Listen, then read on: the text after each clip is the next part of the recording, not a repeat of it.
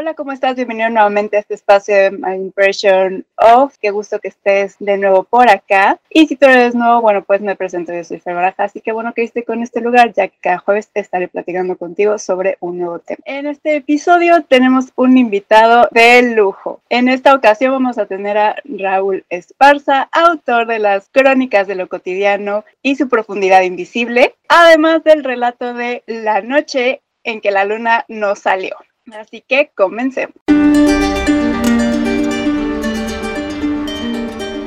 Antes que nada, muchas gracias por estar en este espacio. Ya lo habíamos comentado, creo que desde hace varias veces. tiempo. sí. y por fin se dio. No, padrísimo. Mil, mil gracias por tenerme por acá y bien, bien contento de platicar contigo. Ya lo teníamos pendiente desde la primera publicación ahí del cuento. De hecho, sí es cierto que ya tiene un ratillo. Pues bueno, ¿por qué no? ¿Por qué no empezamos que nos platiques un poquito de ti? Claro, que este, esa es una pregunta muy complicada porque no, no sé por dónde empezar. Pero, eh, pues la verdad soy una persona que, que disfruta mucho la vida en general, en sus facetas. Eh, creo que he aprendido últimamente justo, y con este libro lo abordo un poquito ese tema de, de dejar de, de, buscar el ideal o lo que debería de ser o lo perfecto. Eh, y creo que estoy trabajando mucho internamente en poder disfrutar lo que es, ¿no? Lo que está enfrente de mí. Entonces, actualmente creo que justo me gusta estar como en, en este tema de decir, ok, estoy muy estresado, me estoy volviendo loco, me quiero morir, está bien, no pasa nada. Eh, estoy muy feliz, muy contento, y fue un gran día, está increíble, perfecto. Eh, hay días tristes, hay días felices, hay días eh, de estrés, hay días de enojo, ¿no? Creo que somos humanos y es parte de, pero, pero pues creo que justo estoy aprendiendo a mis 27 años apenas eh, a disfrutar cada una de estas etapas. Entonces, un poco creo que eso es como lo que, lo que soy hoy. No sé, mañana tal vez vaya estoy muy enojado y ya no, pero, pero hoy sí.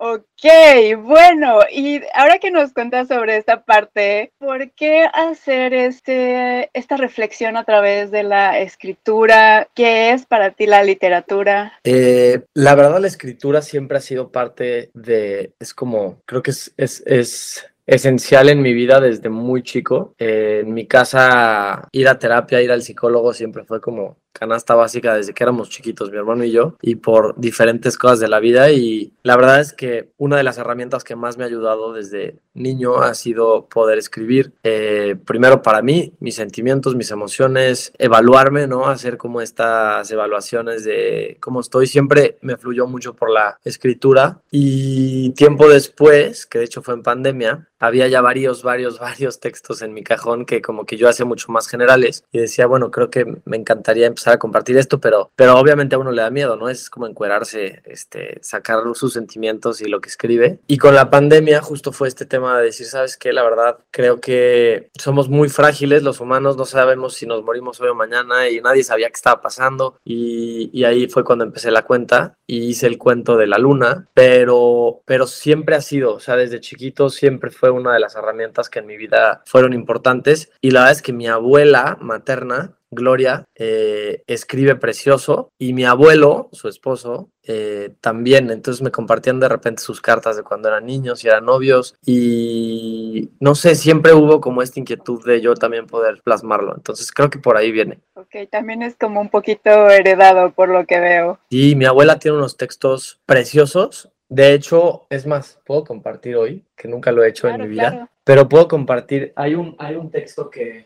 que escribió mi abuela cuando yo nací. Este texto me lo escribió y de hecho lo tengo aquí. No sé si esto se va a grabar en video solo voz, pero... solo voz, entonces pero te, sí lo te puedes los voy a leer. leer. Justo esto lo escribió mi abuela, Gloria, cuando, cuando yo nací, porque ellos viven lejos, siempre han vivido lejos, y escribió, estamos donde el cielo es azul, donde el mar maravilloso, donde los peces bailan, donde lo profundo es hermoso, pero estamos lejos de lo que más fue anhelado, de tu sonrisa preciosa, de tu llanto angelical. Solo siente, niño adorado, que al soplar el viento, que al brillar el sol, los suspiros de tus viejos llegarán a ti como caricias, y todas nuestras oraciones nunca serán suficientes para darle gracias a él por ti. Eso lo escribió mi abuela cuando yo nací. Ojalá yo algún día escriba como mi abuela. y fue justo, me ha movido mucho, ¿sabes? Para escribir. Pues yo creo que vas por muy buen camino, la verdad. Leyendo el libro. Digo, ya para cuando salga este episodio, la reseña ya va a estar publicada en el blog. Padrísimo. Pero bueno, la verdad yo creo que sí vas por muy buen camino escuchando las palabras de tu abuela y leyendo el libro. Creo que sí lo heredaste. Muchas gracias, me siento muy emocionado. Nunca había, nunca había hablado de este texto, es muy personal, pero hoy justo me sentí con, este, con muchas ganas porque he tenido a mi abuela y a mi abuelo muy presentes, entonces, pues qué padre, qué padre escuchar que me digas eso. Mil gracias, Fer. No, a ti también por compartirlo, este, por lo que veo es una premisa aquí. Sí, sí.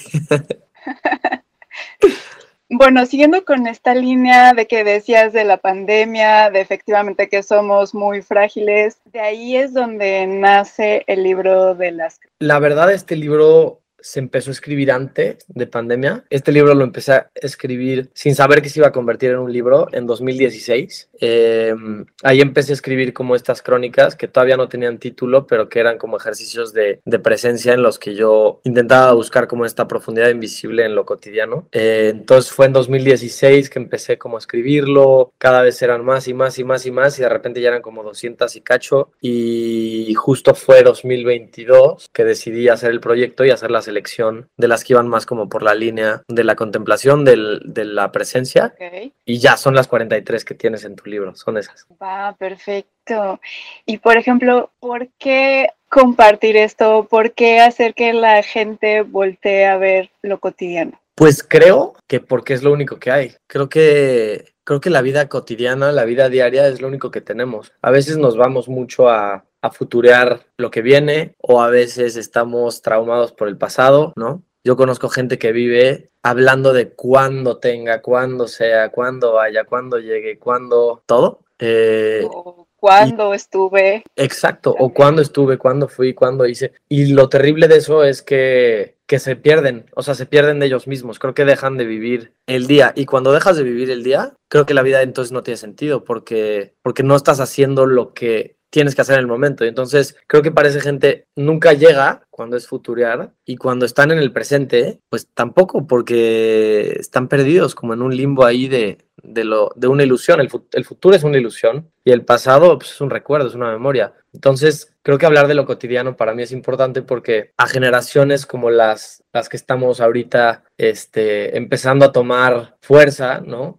O sea, toda la gente joven, yo veo mucha gente muy perdida en la tecnología, mucha gente muy perdida, que a ver, está bien, creo que es un medio increíble y tanto que me ha permitido compartir lo que hago, ¿no? Pero justo como medio, como herramienta, no como fin. Y, y creo que hablar de lo cotidiano es, por lo menos para mí, siento como una responsabilidad conmigo mismo de poder compartir con la gente cercana y decir, despertemos y compartamos juntos eh, estos momentos que tengamos, ¿no? Es como cuando vas con alguien a comer o a tomar un café y están en su celular. Es lo peor. O sea, a mí no hay nada que más me enoje y eso sí me enoja, ¿sabes? Y es como, ahora, ¿sabes qué hago? Me callo. O sea, me quedo callado. No, no, no, sigue, te escucho. No, no, no, acaba. O sea, real acaba porque pues es mi tiempo y es el tuyo y qué feo que no podamos estar presentes, ¿sabes? Sí, exacto. Y por ejemplo, en uno de los relatos recuerdo que hablabas de un señor que tú lo estabas viendo, que estaba picando con la pantalla, este, y que hacías esta reflexión de que estamos frente a mil pantallas. Sí, sí, sí, y todo. Justo lo que dices, es como de, vas a un café, estoy hablando contigo y de repente es como, ay, aguántame tantito y están 20 minutos en el celular. Sí, es terrible. Sí, es, y, ese, justo esa crónica del viejo y el mundo, fue algo real, así, que iba, en, iba en, el, en el autobús de Querétaro a México y vi a este viejito al lado de mí, que aparte, un viejito como muy bonito, ya sabes, como de película, así, y traía una prenda de un color viejísimo, así, esa, la, no me acuerdo si era un suéter o una camisa, no me acuerdo bien, pero, pero tenía más años que yo, así, y, veía que como que le picaba la pantalla y así, y yo tenía ganas de decirle, oye, te, te disculpe, señor, le ayudo, ¿no? Con gusto, pero como que me quedé muy picado viendo, y entonces pues hasta que no acabó, vi que como que ya pudo poner una película y era muy temprano y en eso estaba el amanecer del otro lado y vi que la apagó y se puso a ver el amanecer y dije, uff, qué maestro. O sea, qué maestro en mi vida, ¿sabes? Este fue una de las siguientes que escribí y que también me hizo decir, wow, las cosas pasan enfrente de nosotros, lo que pasa es que no las estamos viendo. De lo rápido que vamos. Exacto. De andar viendo pantallas. Exacto. Sí, sí, ese, y por eso acaba como acaba, según me acuerdo, las últimas líneas son tanto por ver y seguimos viendo pantallas. Qué bonita Sí, es la... exactamente. Así termina. Justo, sí. Porque Pues justo aquí tengo el libro. ahí está, ahí lo tienes. sí, ya. Sí, y además ya está todo señalado. No sé si lo puedes ver, pero está todo señalado de las que más me gustaron, de, este, de maravilla. todas las notas que saqué. Qué padre, en serio, en serio, qué, qué, qué especial y qué padre que hayas este, tomado notas y que hayan salido ideas y creo que es lo más padre cuando lees un libro que te mueva algo. Yo igual algunos de mis libros los, ¿sabes? Saco mil ideas de ahí y dices, wow, ¿en qué momento alguien pensó en esto? Claro, y bueno, me voy a saltar un poquito a las preguntas que tenía, Claro. pero ahorita que lo mencionaste, por ejemplo, ¿qué autores fueron los que te movieron a escribir, los que a lo mejor sientes que te influenciaron? Creo que uno siempre escribe muy en línea con lo que lee, o sea, siempre he pensado que pues al final ahí encuentras tu narrativa, ¿no? Y, y, y, y el estilo sobre todo. Uno con los años va puliéndolo y creo que por eso los escritores viejos pues son unas eminencias porque imagínate cuánto no han leído, pero bueno, y vivido, pero, pero creo que para este en especial hubo un libro que es de las mejores recomendaciones que me han, que me han hecho, justo una amiga escritora increíble también, que se llama Marianne Gregoire, me, me compartió un libro que se llama, eh, ah, ¿cómo se llama? Biografía sin mí o autobiografía, sí, algo así, de Fernando Aramburu. Creo que sí lo he escuchado, la verdad no lo he Autorretrato sin mí se llama. No sin mí. Aquí no tengo, me paré porque con los títulos soy muy malo. Se llama Autorretrato sin mí. Y genuinamente es el libro que más, o sea, leo estos textos cortos y me mueven todo. O sea, este libro lo he leído cuatro veces, creo. Entonces creo que justo Aramburu o Aramburu, no, sí, creo que sí es Aramburu. Se, o sea, es uno de los escritores que más como que me movió a decir, ok, voy a hacer un libro de textos cortos porque los hay, ¿no? Eh, Sí, sí, sí, y son muy buenos. sí, La verdad a mí me gusta fue- también toda esta parte de los cuentos, que creo que lo hemos olvidado. Sí, como que ahora es la novela, que es muy largo y a ver, es un proceso. Quiero sacar mi novela, claro, y le estoy, o sea, ya estoy como en, en el proceso. Es algo muy largo, pero, pero mucha gente deja a un lado los textos cortos y creo que los textos cortos tienen un poder muy fuerte si se plantean bien, porque es, es algo muy este, comestible, o sea, te lo comes y en ese momento Claro. lo procesas, no es como una novela tardas varias, ¿no? Semanas o, o- o meses. Entonces, creo que este sería uno. Otros escritores que me han influenciado, pues Carlos Ruiz Zafón, que es uno de mis favoritos. eh, Joel Dicker, me fascina y me hace no poder dormir por querer seguir leyendo. Es- eh, no sé quién más, probablemente Borges definitivamente, pero me hace pensar muchísimo. Cortázar, creo que Cortázar, ahí está. Cortázar es uno de mis favoritos. Cortázar y Fernando Aramburu, ahí está, esos son mis dos. Esos son tus favoritos. Y son los que ¿qué te más te han influenciado. Sí, creo que sí, creo que sí. Perfecto. Y ahora que decías de Carlos Ruiz Zafón, el último libro que editaron justamente era de relatos, era de cuentos. Sí, sí, sí, sí, sí, que es una maravilla porque es del mismo universo Sí. que el cementerio de los libros olvidados, pero son cuentos. ¿Y qué cuentos? O sea, Sí. Y te topas de todo. no. no, Hay no. por ahí uno hasta que puede ser de terror. Sí, sí, sí, sí. Es que el- ese hombre murió muy joven. Ahora sí, como dicen, The Good Die Young, ¿no? Este se hizo leyenda y siempre va a ser uno de los grandes, pero, pero es que qué manera de escribir, qué manera de escribir. Sí, todo lo que es el realismo mágico lo manejó perfecto. Precioso, sí, sí, sí, sí. Y hablando ahora de géneros literarios, Ajá. ya está este de las crónicas que son un poco más relato. Siento que cae un poco a poesía porque por ahí hay algunas cosas muy líricas. Tienes el cuento de la luna. Dices que estás trabajando en una novela. ¿Con cuál te sientes más seguro, más cómodo? Con el que me siento más inseguro y más asustado es con la novela. La verdad es que es todo un proceso y la tengo ya en la cabeza, pero me ha costado mucho trabajo aterrizarla. Eh, con el que me siento más cómodo definitivamente es con el relato corto. Me gusta muchísimo. El tema de la poesía, la verdad es que no, o sea, como que yo no sé etiquetarme a mí, ya sabes, como qué es lo que hago. Hay gente que me ha dicho igual que como que va mucho por el tema de la poesía, hay gente que me dice que son relatos cortos, hay gente que me dice que, creo, o sea, hay como muchas yo no sé, eso se irá definiendo creo que con el tiempo y tal vez no lo diré yo, ¿no? Lo dirá el lector, pero, pero con lo que más cómodo me siento siempre ha sido con los textos cortos, porque me gusta mucho ser como muy certero con las palabras para dejar como el, como plantearlo, ¿sabes? Plantear lo que estoy pensando. Eh, y me gusta un poco como a manera de mayéutica de Platón, como hacer que la gente se cuestione, ¿sabes? O sea... eso está divino. Eso me, o sea, me es muy divertido hacer eso, porque, porque cada quien tiene una perspectiva diferente, cada quien tiene una forma de pensar diferente, una realidad diferente, entonces como que me encanta dejar la preguntita ahí en la mesa y que la gente me diga, oye, es que esto me hizo pensar esto. Y es tan diferente a lo que yo pensaba, pero eso a mí me llena mucho, ¿no? Como poder intercambiar esas ideas. Entonces creo que el texto corto me, me, me encanta. Perfecto. Y sí, como dices, el lector termina como de poner su mensaje. No me acuerdo si fue en La sombra del viento, pero igual Carlos Ruiz Zafón decía, ¿no? Que los libros son un reflejo del lector. Al final está la parte que pone el escritor y lo que uno ya, ya, lleva dentro, ¿no? Totalmente, justo. Y lo dijo Carlos Ruiz Zafón y dijo que eran que los libros eran espejos al alma, justo. O sea, es que es eso, porque, porque sí, o sea, ¿cuántas veces no estamos leyendo un libro y nos sentimos súper familiares con la historia y decimos, es que esto me está dando muchas respuestas? Y yo creo que eso es algo especial que tienen los libros, que sin vivir mil vidas vives mil vidas, porque encuentras respuestas en cosas que viviste adentro del libro, ¿me entiendes? Eso es, eso es, eso es eso es, me emociono.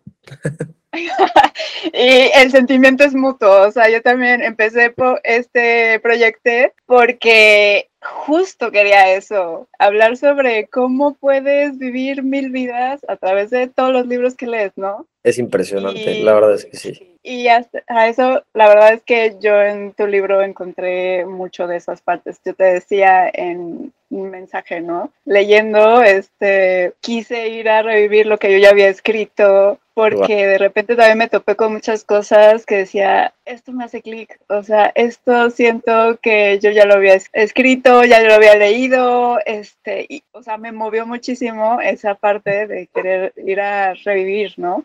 Sí, y eso que dices se me hace muy especial porque ¿Cuántas veces no lees algo y sobre lo que estás leyendo dices, es que esto ya lo leí o ya lo escribí o ya lo... Y a ver, no hay nada nuevo bajo el sol, ¿sabes? O sea, todo ya se escribió, todo ya se habló, todo ya se dijo, todo... Creo que nada más, o sea, creo que es muy mágico el poder conectar con algo que que tú ya habías pensado, pero que dijo algo más. Eso nos hace humanos y eso nos hace conectar. O sea, eso es una magia. Entonces, pues qué especial que lo digas. Se me hace padrísimo. Sí, de, que una idea complementa a otra. eso fue como lo que más sentí leyendo el libro, que de repente me topaba con esa idea de esto complementa esta otra cosa. Oye, ¿cuál? Te voy a hacer ahora yo una pregunta. Ahora yo soy el, el entrevistador. Solo esta pregunta. Va, me late, me late. Solo esta, pero ¿cuál fue tu, cuál fue el que más te movió? ¿Cuál fue tu favorito? ¿Cuál fue el que, que tú dices, híjole, este? Híjole, eh, me la pones muy difícil porque, por ejemplo, el de Una noche lluviosa en el sofá,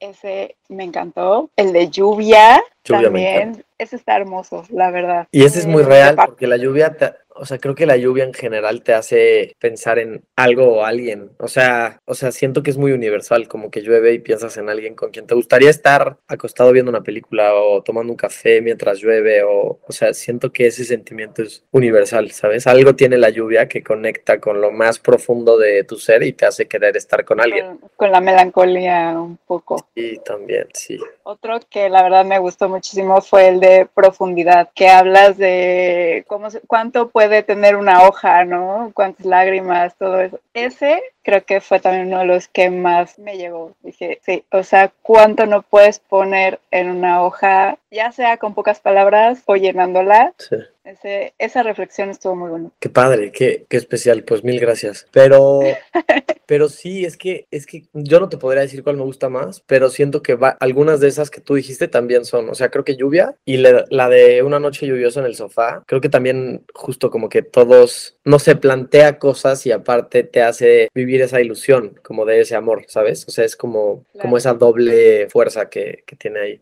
Sí, exactamente. Y en la novela te vas a ir más a la ficción, te vas a ir ahí algo medio ficción, medio realidad. Híjole, no sé si... o todavía está así como de, no sé, no sé. Creo que No sé si La es idea de ya está. fantasía. Sí, justo, o sea, la idea ya está, el concepto ya está, el final ya está, el principio ya está. Ok. Solo, solo no, todavía no le quiero poner una etiqueta y meterlo en una cajita porque me voy a presionar por, por ir por ahí y siento que estoy dejando que crezca así como niño, ya sabes, como que quiero que al final sea lo que tenga que ser y que mi editora diga, ok, esto es, que diga lo que quiera, Estela. ok. está interesante tu forma de escribir, de que ya está el principio, está el final. Sí, sí, sí, Hay ya están las ideas. cosas. Hay muchas cosas que aterrizar que no he sabido cómo, pero, pero ya sé por dónde va, ya sé, ya sé cuál es la historia y ya solo estoy como en el proceso de aterrizar esas ideas para, ¿sabes? Como construir algo. Entonces, ya te iré contando, ya te iré contando. Perfecto. Yo encantada de que me cuentes todo eso. No, Y de padrísimo. las crónicas que quedaron ahí pendientes. De todas las demás, eh, pues ahí te va. La verdad, muchas son muy personales y se quedaron ahí guardadas. Justo hice una carpeta, que una carpeta era Crónicas de lo que en su profundidad invisible, otra carpeta era eh, mías, eh, y otra carpeta es como, o sea, tengo el concepto de un siguiente que quiero hacer también, como Ok. con la misma, el mismo formato, pero yo creo que me va a tardar un poquito porque quiero como darle un poco de orden a esa, trabajar un poco más el concepto y vivir muchas más, ¿me entiendes? Entonces como que siento que ese, más que sean 43, me gustaría ponerme el, el objetivo o que sea un reto para que sean 100, este, y pues no sé cuándo va a vivir esas 100, eso depende de mi vida, pero... No, claro. Pero pues sí, o sea, sí tengo la idea y tengo ahí el título y, como que quiero empezar a darle forma, pero ahorita como que me quiero enfocar un poquito en comunicar este, que la gente vea un poco más de este tema, ojalá el libro le llegue a muchísima gente, este, y el, el siguiente, obviamente ya nos echaremos el, el siguiente podcast del segundo proyecto. Claro.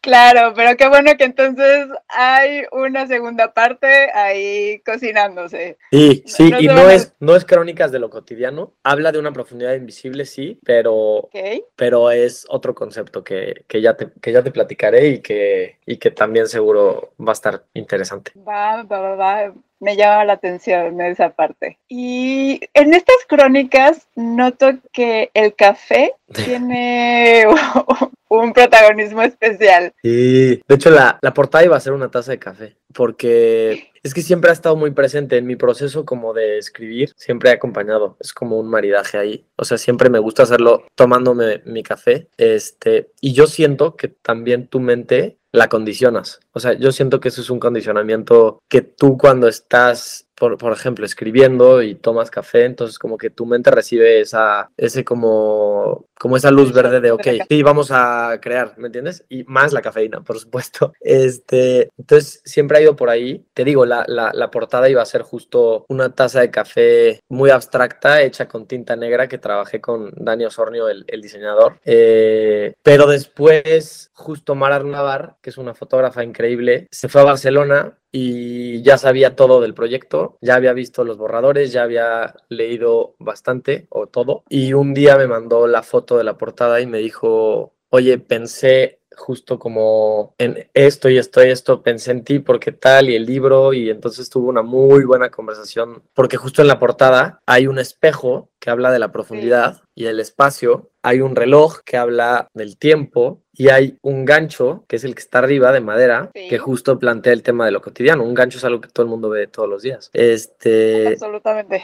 Y entonces se juntó y además pues llegó justo, ¿no? Mar a darle forma, que creo que es lo más difícil. O sea, uno puede tener una idea de estar haciendo o, o, tener una idea sobre algo que vio, pero creo que aterrizarla de manera artística es bastante complejo y creo que Mar lo hizo increíble con, con esa foto y entonces justo en todo el proceso editorial después fue ya como la decisión de decir, pues esa va a ser la portada, ¿no? Y, y, quedó, y la verdad es que me encantó. Está muy bonita y la foto original que estuvo en la presentación del libro también estuvo preciosa.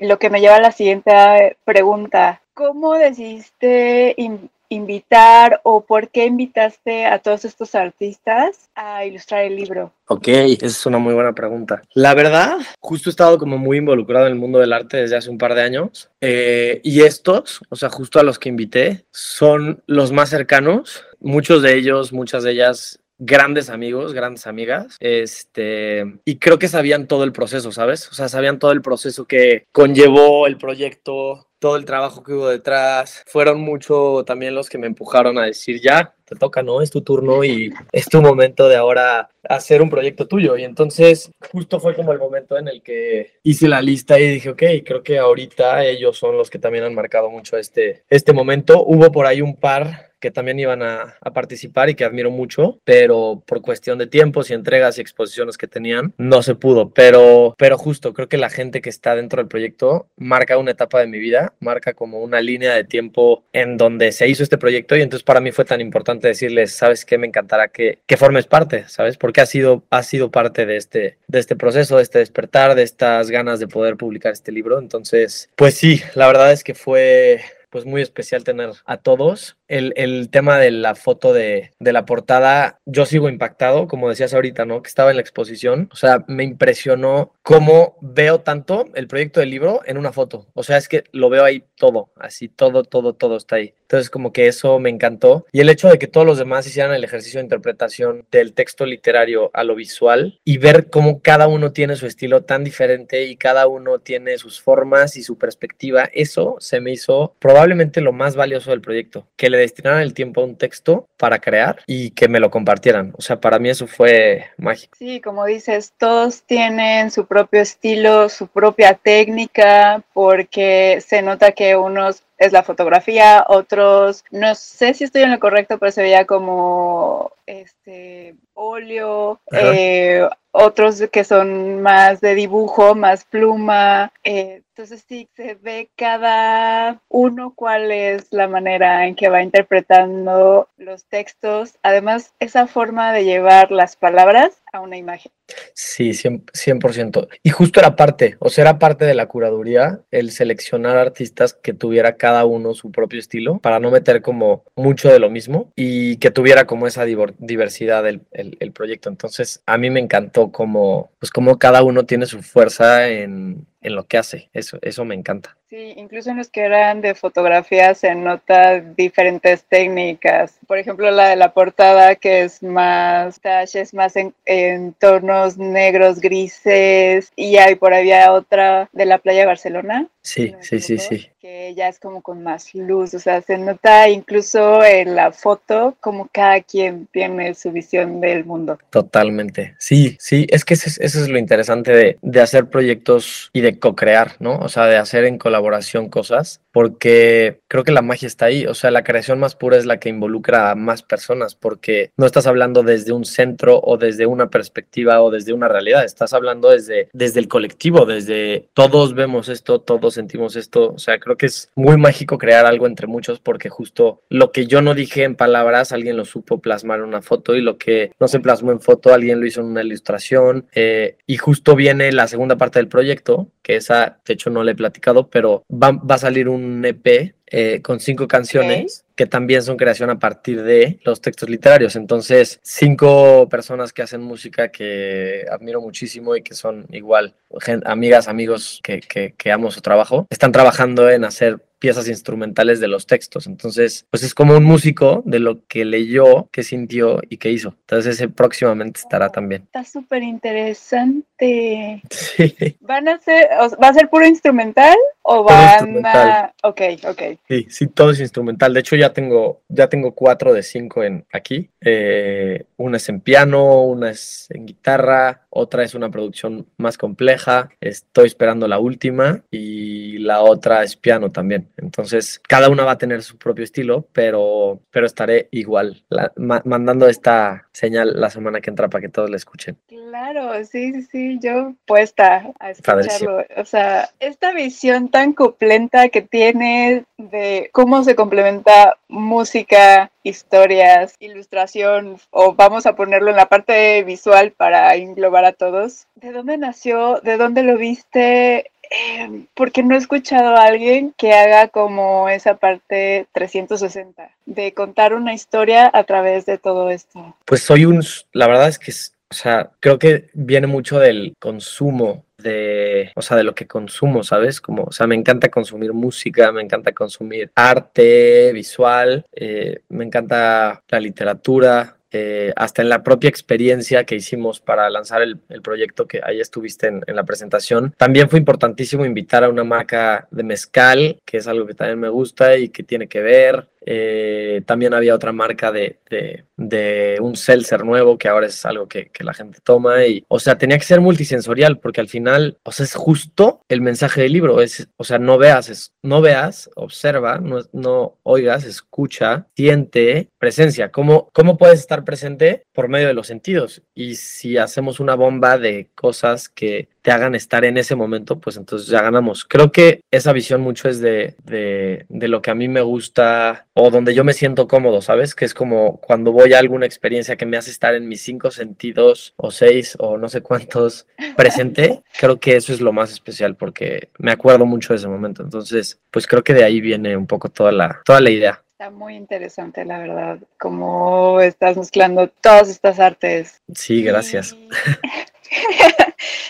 No, no, no, gracias a ti por toda esta parte de, la experiencia. O sea, de verdad creo que es algo nuevo, no lo había visto. Em, platicando con otros escritores, no he escuchado que alguien plantee esta parte, ¿no? O hablando, por ejemplo, de música, que de repente también por ahí tocó algo de las historias que están en la música, tampoco veo que haya alguien que salte a hacer esta experiencia literaria, a esta parte de también a, lo visual. Está, está muy padre ver cómo quieres conectar por todos lados para vivir eso. Sabes que yo creo que el arte es probablemente lo que más sentido le puede dar a la vida. O sea, es nuestra manera de expresarnos, de aterrizar tanto en un dibujo como en una pintura, como en una fotografía, como en una canción, como en un texto literario, como en... O sea, creo que eso es como la manera más pura del ser humano de de sacar lo que hay en su interior, ¿sabes? Es como, entonces, ¿por qué no conectar todo? Pues al final lo hacemos todos y todos escuchan música y se saben la letra y ven el... O sea, es que todo es como una, creo que todo este proyecto ha sido como una, eh, como hacer de algo, macro, de algo micro que sí vemos, que es, por ejemplo, un álbum, un álbum de un artista, tiene una portada que tiene la esencia del álbum, tiene música, tiene letras, tiene... Entonces, o sea, todo eso nada más es como decir, bueno, hagamos algo más grande de eso, ¿sabes? porque hay gente que no le da como la importancia. Y yo creo, y todo el mundo dice, nunca juzgues un libro por su portada. Yo soy muy de juzgar los libros por su portada. De hecho, en los libros que yo compro, te lo juro, en una librería,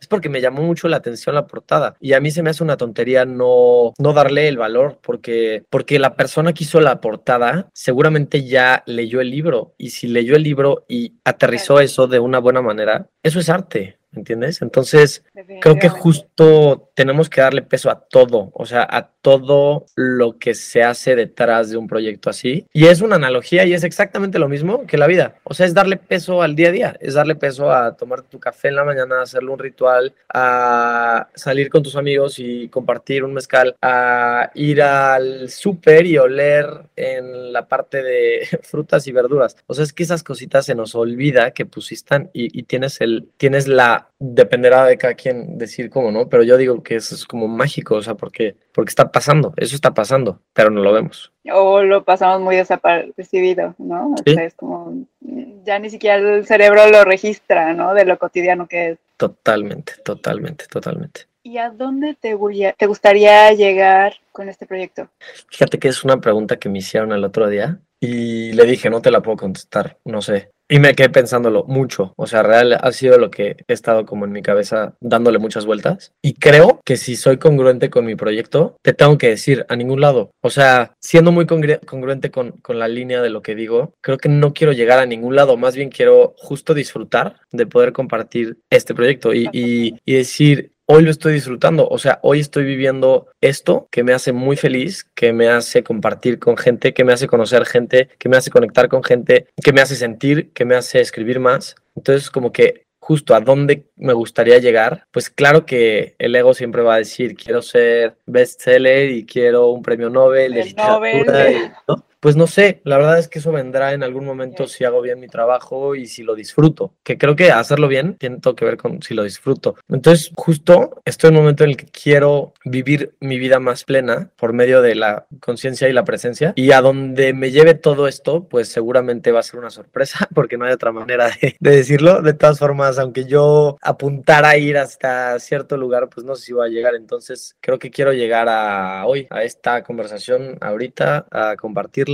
y acabando a seguir trabajando en, en, textos. Perfecto. ¿Y qué te gustaría, por ejemplo, de este proyecto dejar en la gente? Que se cuestionen. Ok.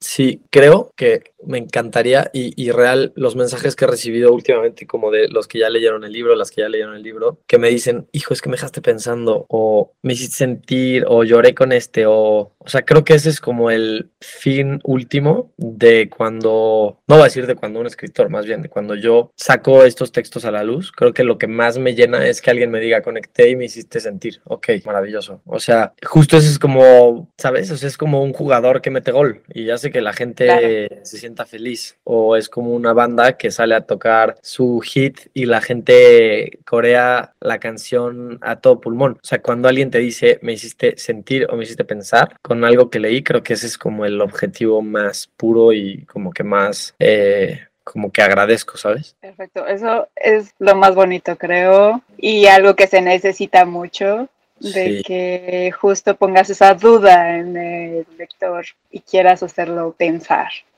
Exacto, es como, es como, es como mi hermano. Mi, hermano, seguro de escuchar esto. Mi hermano es de aventar piedritas, a ver en qué momento te picas, ¿entiendes?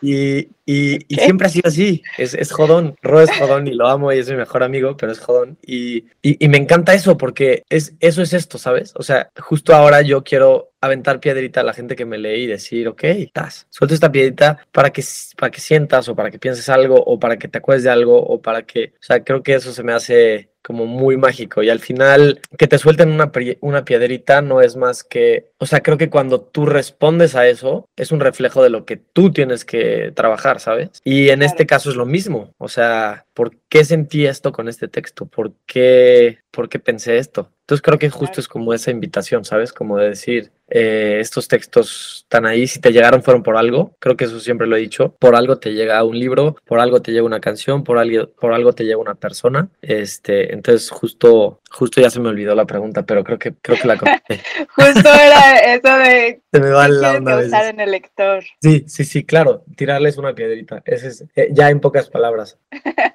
el que se pongan a, a pensar un poquito.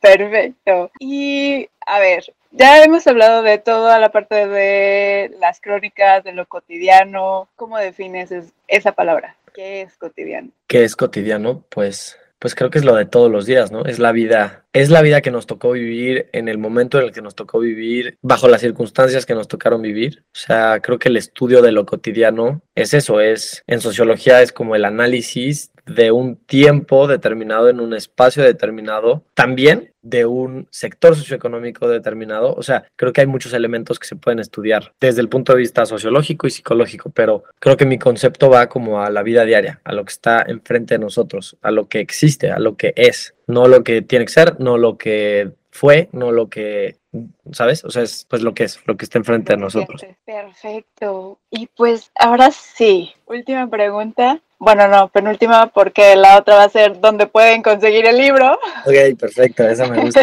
¿Y sabes qué? Justo, ve, no sé, si, no sé si se escucha hasta allá y seguramente se va a escuchar en el podcast, pero, pero están cortando el pasto por aquí, no sé en dónde. Casi no se oye. Qué bueno, eso es bueno, pero justo es eso, ¿sabes? Es como, o sea, eso es cotidiano, eso está pasando y me podría estresar ahorita y decirte, híjole, no va a sonar en la presentación, esto, pues sí, va a sonar porque está pasando, no, ¿me entiendes? E, es, eso es parte de lo cotidiano. Sí, todo lo que nos vamos es, enfrentando cada día y luego nos pasa justo ahora home office y siempre hay ruidos externos y es parte de... Exacto, exacto, pasa. Pero bueno, penúltima pregunta. Échale, vale. Para todos aquellos que no se han atrevido a agarrar una pluma, ¿qué consejo les darías? O ahora sí que a lo mejor no es una pluma, pero tienen algún deseo, algún proyecto que no se han animado a hacer. Ok, ¿qué les diría? ¿Cuál sería el, ajá, ¿cuál sería el consejo? Ahí te ya va. sea de parte de escribir o...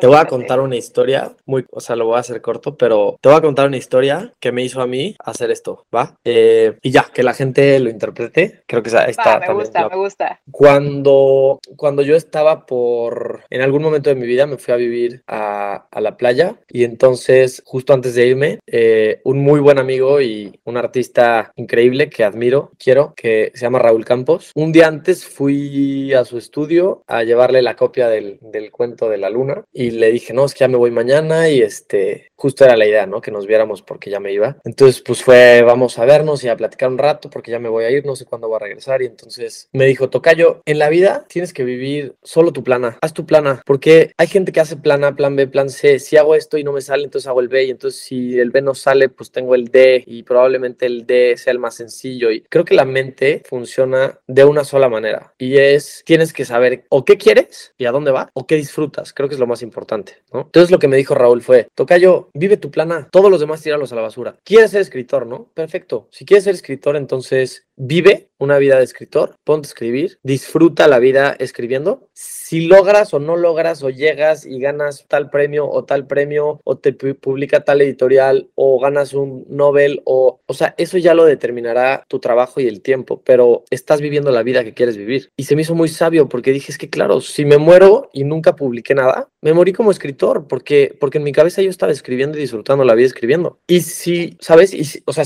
no hay más, es, es, es ve por lo que quieres, ve, ve por la vida que te hace feliz, ve por la vida que te hace vivirla. Creo que no tanto que te haga feliz, porque la felicidad, como lo he dicho, es simplemente un- una emoción más. Hay muchas que tenemos que vivir, porque así es la vida, pero vive la vida que quieres vivir. Yo veo a mucha gente que está dormida en trabajos que odian, eh, haciendo cosas que no les gustan, eh, estando en relaciones que no quieren estar, teniendo amigos con los que ya no se sienten identificados, pero ahí están, todos, todos ahí están, ¿entiendes? Y, y lo puedo decir porque que he estado en varias de esas situaciones, ¿me entiendes? Entonces es cuando dices, a ver, vivamos la vida que queremos vivir, hagamos las cosas que, que nos gustan hacer, eh, mejor jugártela por algo que te gusta que jugártela por algo que no te gusta, ¿no? Pues escoge tu problema, escoge, escoge tu, tu, tu peor. Este, entonces creo que justo a la gente que está por hacer un proyecto o que quiere tomar un, eh, darse como la oportunidad de hacer tal cosa o que no sabe si sí o si no, pues, ¿qué, o sea, ¿qué más te da? Todos vamos para el mismo lado,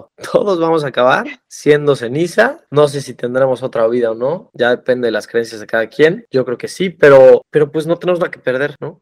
Tenemos todo que ganar, no tenemos nada que perder. Claro, y sí, la verdad es que muy buen consejo. No tengas planes B, C, D y Z, sino aviéntate. Y sí, lo que dices es muy real. Hay mucha gente que simplemente está sobreviviendo más que viviendo. Exacto.